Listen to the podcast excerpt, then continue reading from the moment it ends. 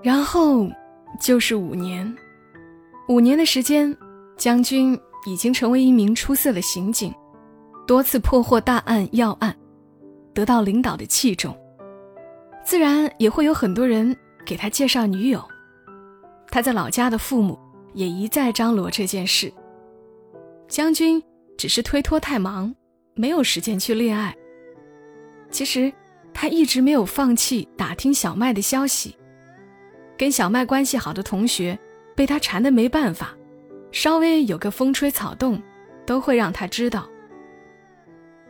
最初，将军听说小麦在北家的一家网络公司做编辑，他二话没说，就从南京跑过去找他，果然找到了。他告诉小麦，他不会放弃的，一定要和他患难与共。但是第二天，小麦就跟老板说要辞职，害得老板拦着将军不让他再进公司的门，还差一点打幺幺零报警。将军气急了，说：“我就是警察，你不用报警。”公司老板说：“你要不要试试看？”最后还是小麦说：“你快点走，别让我再看见你。”我恨警察。他的语调冰冷，没有一丝情分。后来还有一次，一个同学有了小麦的消息，第一时间告诉了将军。那时候，小麦在一家珠宝公司做销售，就是把一些不太好的珍珠、翡翠、琥珀之类的说成宝贝，忽悠有钱的冤大头上钩。将军跑去那家商场，远远地偷看着正在接待客户的小麦。他瘦多了，干练多了，穿的是女销售最常穿的黑色职业套装，领口翻着笔挺的白衬衣领子。他还记得当年小麦说过，这身装扮太丑了，他一辈子都不想穿。将军问他穿什么，他说：“当然是警服啊。”全世界没有比警服更帅气的衣服了。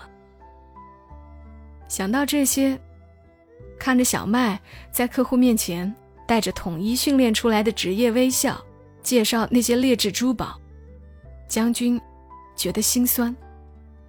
那一刻，他好恨自己不是天上下来的天兵天将，没有办法带着他逃离苦海，给他公主一样无忧无虑的生活。五年时间过去，最大的变化就是通信工具发达了。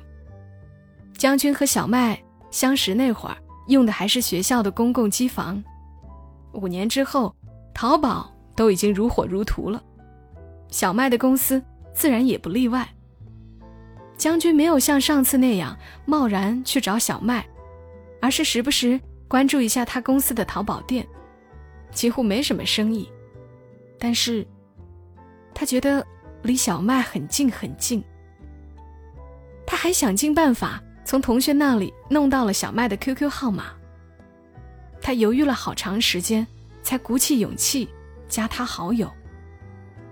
紧张的等待过后，小麦竟然同意加他了。后来，小麦回忆说，看到 QQ 验证消息的那一刻，他哭了。他没有想到，将军会一直惦记他。工作这么多年，他不过是个大学毕业生，找份像样的工作实在不容易，吃的苦头多得数不清，各种恶心奇葩的老板也都见过。每每受了委屈，总是会情不自禁地想：如果将军在，他会不会奋不顾身地帮他解围？他一定会的。可惜，这世上没有如果。从他决定跟警察队伍决裂那天起，他和他就是两个世界的人了。他保护谁，或是抓捕谁，跟他都没有关系。人心难测，谁能保证他不会像他爸爸那样，成为一个被权力、美色冲昏头脑、忘记自己初心的人呢？谁能保证？若干年过去，他还是那个单纯只喜欢他的愣头青呢？一切的猜测，似乎都在那个 QQ 认证消息中被推翻了。将军说：“只要你过得比我好。”也许这只是简单的一句话，但是看到消息的那一刻，小麦忍不住哭了。他听同学提起过，他毕业后自己去了南京，从一个小刑警做起，吃了不少苦，经历过很多危险，一直没有女朋友，身边也没个人照顾。他想起那次在网络公司匆匆的一面，将军比印象中成熟干练了很多，却也清瘦了很多。他怕自己心软会忘记对警察的恨，所以说狠话，说再也不见他。可是看到 QQ 消息的那一刻，小麦觉得自己欠他的太多了。原以为加上 QQ 之后。会有很多话说，将军却发现自己嘴很笨，不知道说什么，只是傻傻的问：“你好吗？”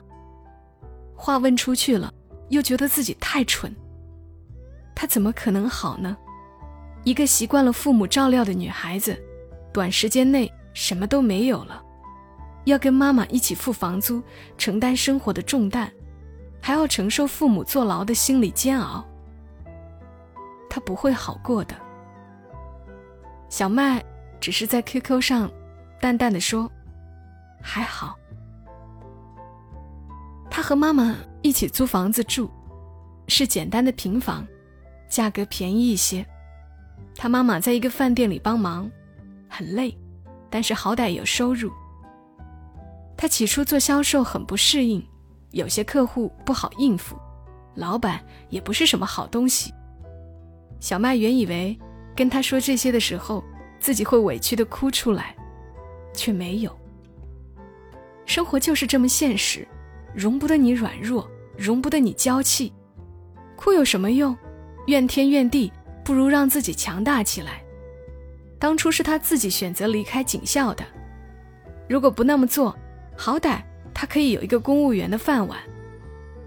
不想那么多，自己选择的路，再苦。也要走下去。将军很忙，几乎没时间聊 QQ，而且工作性质的原因，他工作时间也不能上 QQ。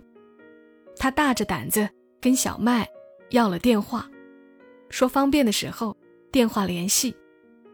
小麦同意了。就这样，两人的联系逐渐密切起来。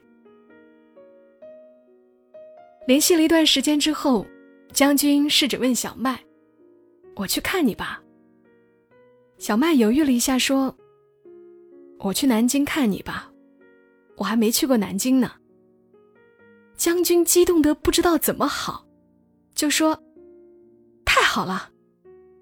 你要是来了，我去买套房子给你住。”将军真的去买了房子，赶巧他那段时间。一直在准备买房子，小麦说要去南京，他一激动，把一直犹豫的一套房子果断入手了。每次聊到这件事，小麦就很哭笑不得，他觉得是老天故意开玩笑，让他一时的心软换来一辈子都还不清的债。将军带着小麦去吃小吃，笑话百出的是，他本想好好表现。带他吃好玩好，但是开车去吃的时候，他才发现，在南京待了五年多，自己对吃喝玩乐的地方竟然是一窍不通。平时都在忙着办案，破案之后庆祝也都是去大伙儿常去的饭店、KTV。真想去个特别一点的、有南京特色的地方，他竟然说不出。也好，这样的窘态化解了两个人。久别重逢的尴尬，小麦忙着嘲笑他不懂生活，笑容好像又恢复了当年在学校里无忧无虑的日子。终于找到了地方，落座，两个人开始吃吃喝喝，距离近了不少。聊起这几年的经历，聊起他办案中遇到的离奇的事儿，有笑声，也有眼泪。小麦。似乎放下了所有戒备，不再那样冷冰冰的拒他于千里之外。有那么一瞬间，将军竟然有些恍惚，以为小麦是来跟他复合的。他甚至迫不及待的想，吃晚饭两个人就去民政局办理结婚证好了。情况是在一个电话打进来之后改变的。将军的一个同事打电话给他，说有重要的事儿，将军就急了，说：“我不是说了吗？今天就算天塌下来也别打扰我。”电话那头说：“可是，你那线人有新发现，过了这村儿可就没这店了。”将军这时才意识到，自己是个身不由己的警察。将军挂上电话，脸色就不对。他不想浪费掉这个五年才等来的重逢机会。可是职业操守又令他坐立不安。听到命令就行动，这是他的职业准则。何况这个案子他已经追了很久，线人冒着生命危险来报信，他怎么能置之不理？可是。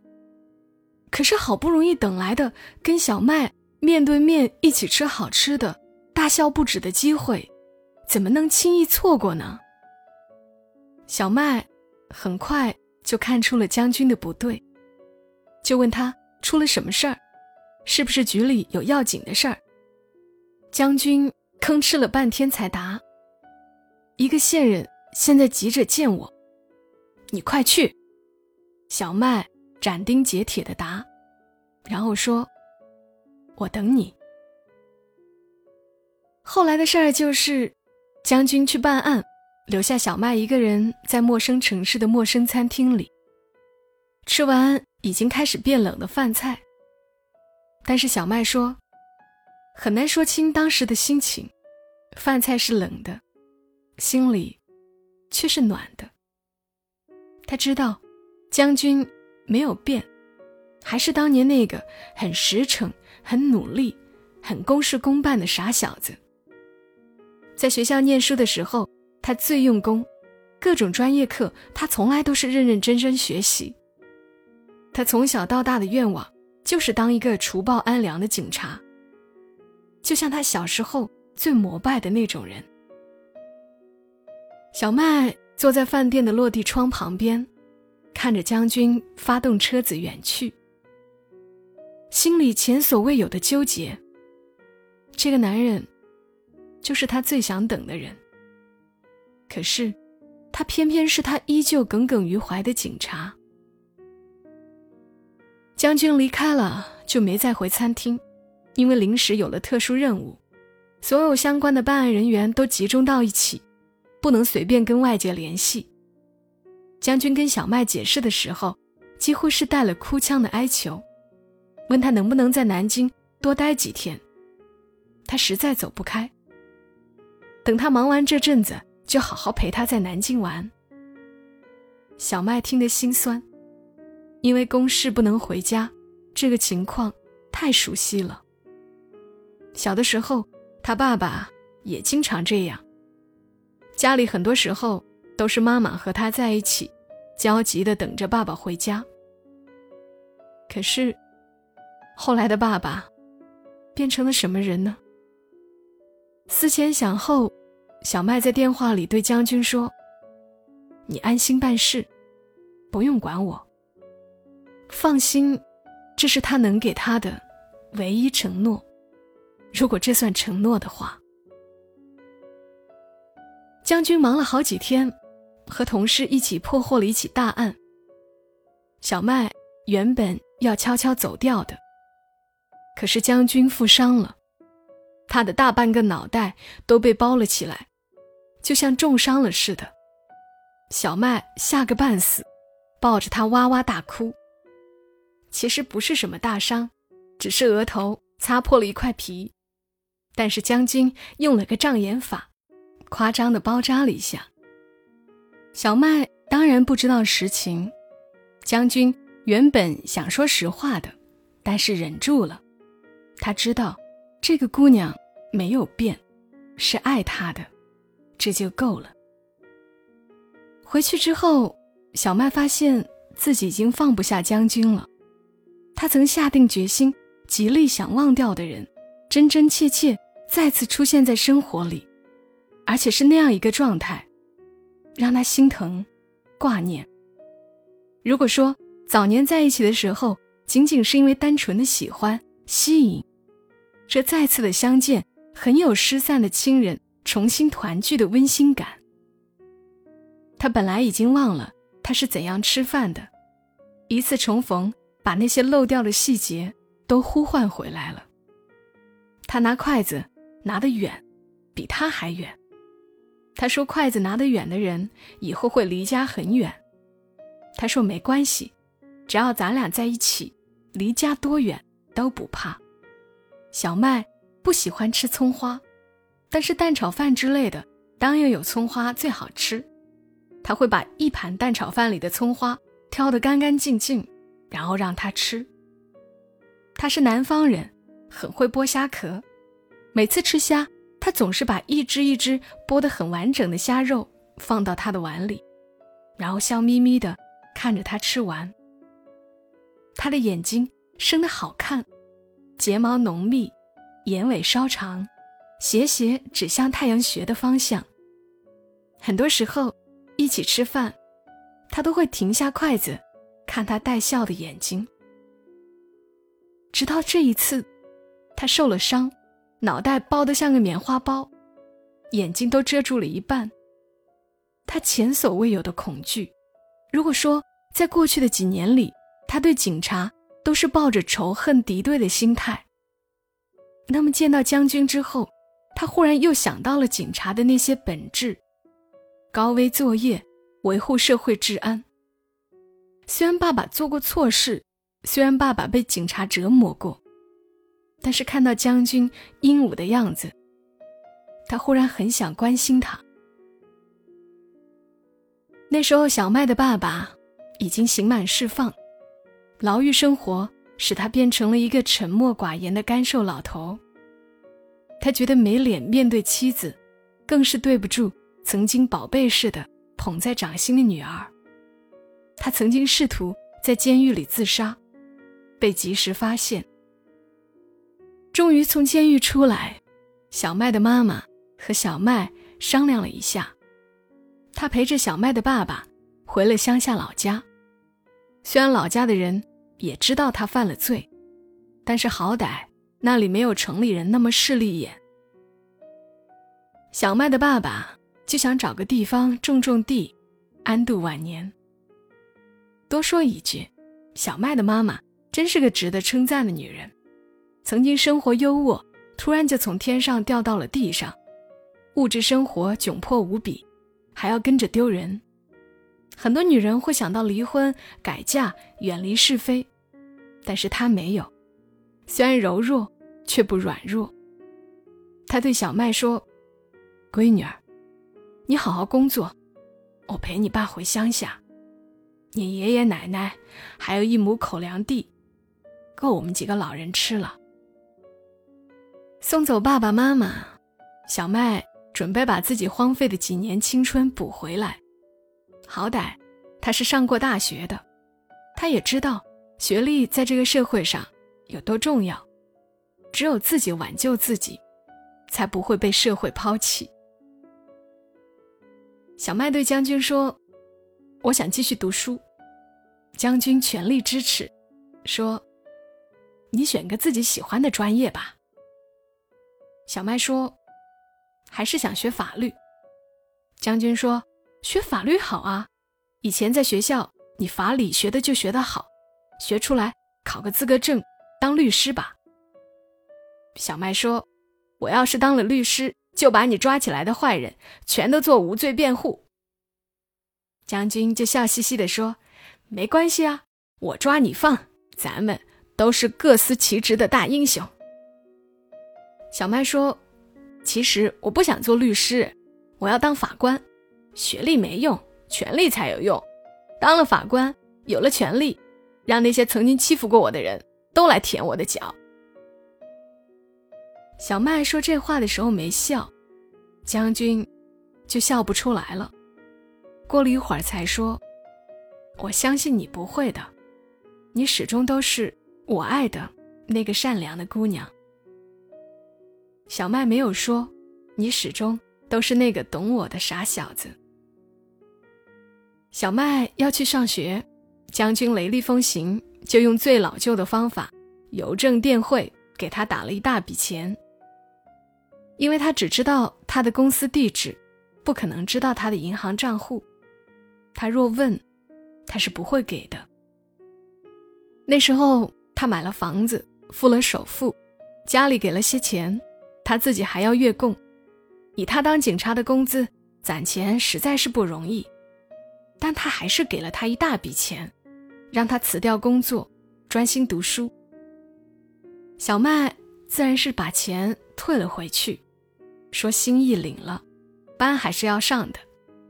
他要付房租，还要交各种学费、书本费，还要每个月给爸爸妈妈一些钱，让他们放心，他过得很好。白天做销售，看客户和老板的白眼；晚上挑灯夜战，在小平房里看一本本艰深晦涩的法律理论书籍。他是本科肄业，需要先自考。考来本科文凭，下一步的目标是法学硕士，然后考公务员做法官。他浪费了太多时间，这时候需要加倍补回来。神奇的小麦用了一年多的时间拿到本科文凭，然后联系以前的同学帮忙，找到南方的一所高校读硕士。那时候法硕刚刚开始兴起。很多非法律专业的学生也都一窝蜂跑来法学系的研究生。小麦的竞争对手多出好几倍。小麦那个同学已经研究生毕业了，在一所高校任教。他知道小麦的遭遇，当然也是同情的，所以全力以赴帮他。同学帮小麦联系了以前读研的研究所的导师，拿到一些研究生一年级的课堂笔记。参考书目。小麦的英语底子不错，虽然扔了一段时间，捡起来也比较容易。那个冬天是小麦破釜沉舟的冬天，他正式辞了工作，带着不多的存款，到学校附近租了一个筒子楼里的小单间，只有七八平米的样子，一张单人床，一张书桌，一把椅子，一个简易衣柜。天气晴好的时候，他就抱着书本到外面晒太阳背书；天气不好的时候，就缩在屋子里抱着暖水袋，穿着大羽绒服看马正经。每次回忆那些日子，他都说不堪回首，不堪回首。但是当时的他是幸福的，因为他有梦想，他想当法官。写故事很简单。几分钟就把那段经历敲出来了，经历的人才知道那分分秒秒的时间有多难熬。那时候小麦几乎没什么消遣，实在累得不行就去网吧玩一个小时游戏，玩连连看或者祖玛，时间不多，一个小时，绝对不超过一个小时。将军说要送他一台笔记本电脑。小麦说：“当上法官之前，我不要你一分钱。”将军笑了：“那是不是说你当了法官之后，就要我的钱，愿意嫁给我了呢？”小麦就被他气笑了。他渐渐分不清是自己的本意暴露了，还是掉进了他的圈套。吃下的所有苦，都是值得的。小麦的故事，让我分外相信。耕耘就有收获这件事，他如愿以偿的以总分第三名的成绩，考上了那个导师的研究生，公费名额只有两个，他需要自费，但他也满足了，学费嘛，入学之后做兼职就可以挣了，然后就是轻松愉悦的两年学生时光。小麦觉得，自己又年轻了。自己又做回了曾经的那个快乐的小女孩。她凭自己的本事考上了研究生，自己交学杂费，自己挣得美好未来。她坚信没有什么可以摧垮她。他现在唯一要做的就是尽情享受校园里的美好时光。看过江湖险恶，经历过职场的尔虞我诈，单纯的校园生活真是太轻松了。看书、做兼职、参加舞会、交新朋友，这里没有人认识他，没有人知道他曾经经历过什么，只是单纯的把他当成一个一年级菜鸟，那种感觉太爽，就像整个人重新活了一次。最后一个学期，他参加了公务员考试，顺利的过了笔试和面试，考到了南京。法官当然是做不了的，那是玩笑。但是他进了检察院，先做检察官。后来我问他，当时是不是特激动？他说，那种感觉很奇怪。尘埃落定那天，他站在太阳底下，待了半晌。好像完全没有想象的那种欢呼雀跃，只是想，哦，这就完了吗？终于可以踏踏实实的睡个懒觉，痛痛快快去网吧玩一整天连连看。他是想到连连看的时候才激动起来的，然后就给将军打了个电话，说：“警察叔叔，我考上了。”他听到将军在电话那头。冲同事大喊：“我老婆要当法官了哈！今天晚上我请客。”小麦的眼泪是在那一刻掉下来的。后来，小麦就去了南京，和将军在一起了。很多人并不了解他们这些年的分分合合，他们也很少对外人细说。一般同事或朋友问起来。他们就说是大学谈恋爱，后来分开了一段时间，然后再复合。很多人都会说些冠冕堂皇的话，真好呀，好幸福呀，有情人终成眷属之类的。对于这些祝福，小麦从来都是一笑了之。他说这样的祝福都是应时应景的，就像你穿了礼服裙一定要配高跟鞋一样自然。不会有人问一句。你们当年为什么分开呀？为了复合吃了多少苦呀？而他也实在是没有勇气向别人解释。他觉得祥林嫂最大的悲哀不是被人无视，而是轻易就向别人展示他的伤口。事实上，即便是小麦通过自己的努力成为公务员，穿上了检察官的制服，他和将军在一起。还是历经了很多波折，最大的难关还是将军的妈妈。不要忘记，那位准婆婆是曾经大过年的找上小麦的家去落井下石吵架的。小麦想到后半生要向这样一个人喊妈妈，就觉得嫁给将军真的不是一件快乐的事儿。可是纠结那么久，她还是选择了将军，因为那份感情。真的不只是小儿女的你情我愿，而是这么多年来贯穿在他生命中的一口气，气没有散，他才没有倒下。求婚那天，将军说：“我们认识这么多年了，我都没有对你说过甜蜜的话，今天我喊你一声宝贝儿，宝贝儿，无论怎样，咱们都是在一起的，请你一定相信我。”就算这个世界上有再多困难，你都要相信我，我会跟你共度难关，我再也不能让你一个人受苦。很多渣男说妈妈不同意这门婚事，就要跟女友分手，请相信这一定是一个狗屁借口。当年将军的妈妈那样强烈的反对小麦嫁给他，将军还是坚定不移的跟小麦领了结婚证。这个过程几乎可以写成一篇长篇小说。将军的妈妈甚至搬出道德这张王牌来指责小麦，说他一个人在社会上流浪了那么久，不知道跟过什么人鬼混。将军还是挡住了他妈妈的恶意，选择了跟小麦在一起。其实我最好奇的是，小麦是怎样改变想法？决定嫁过去的。有那样一个难缠的婆婆，以后的日子可怎么过？况且成天跟一个警察以及他的警察同事们打交道，她心里没有阴影了吗？小麦小孩周岁的时候，他来北京玩，我们见了面。那天我们在后海一家小咖啡馆里猫了一下午，听一个很帅的小男孩弹吉他唱歌。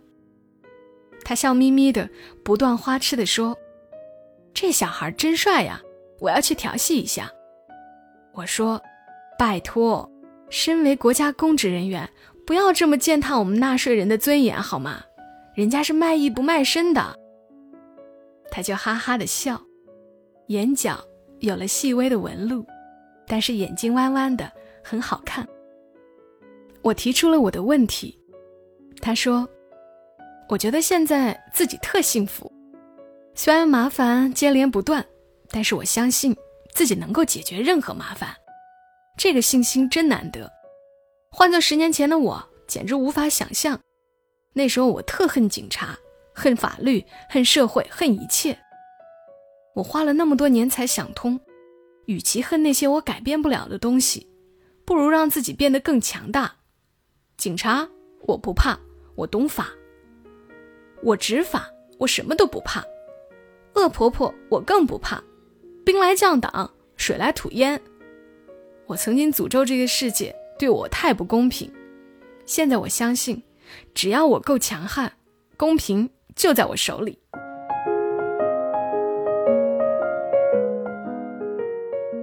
好了，故事讲完了。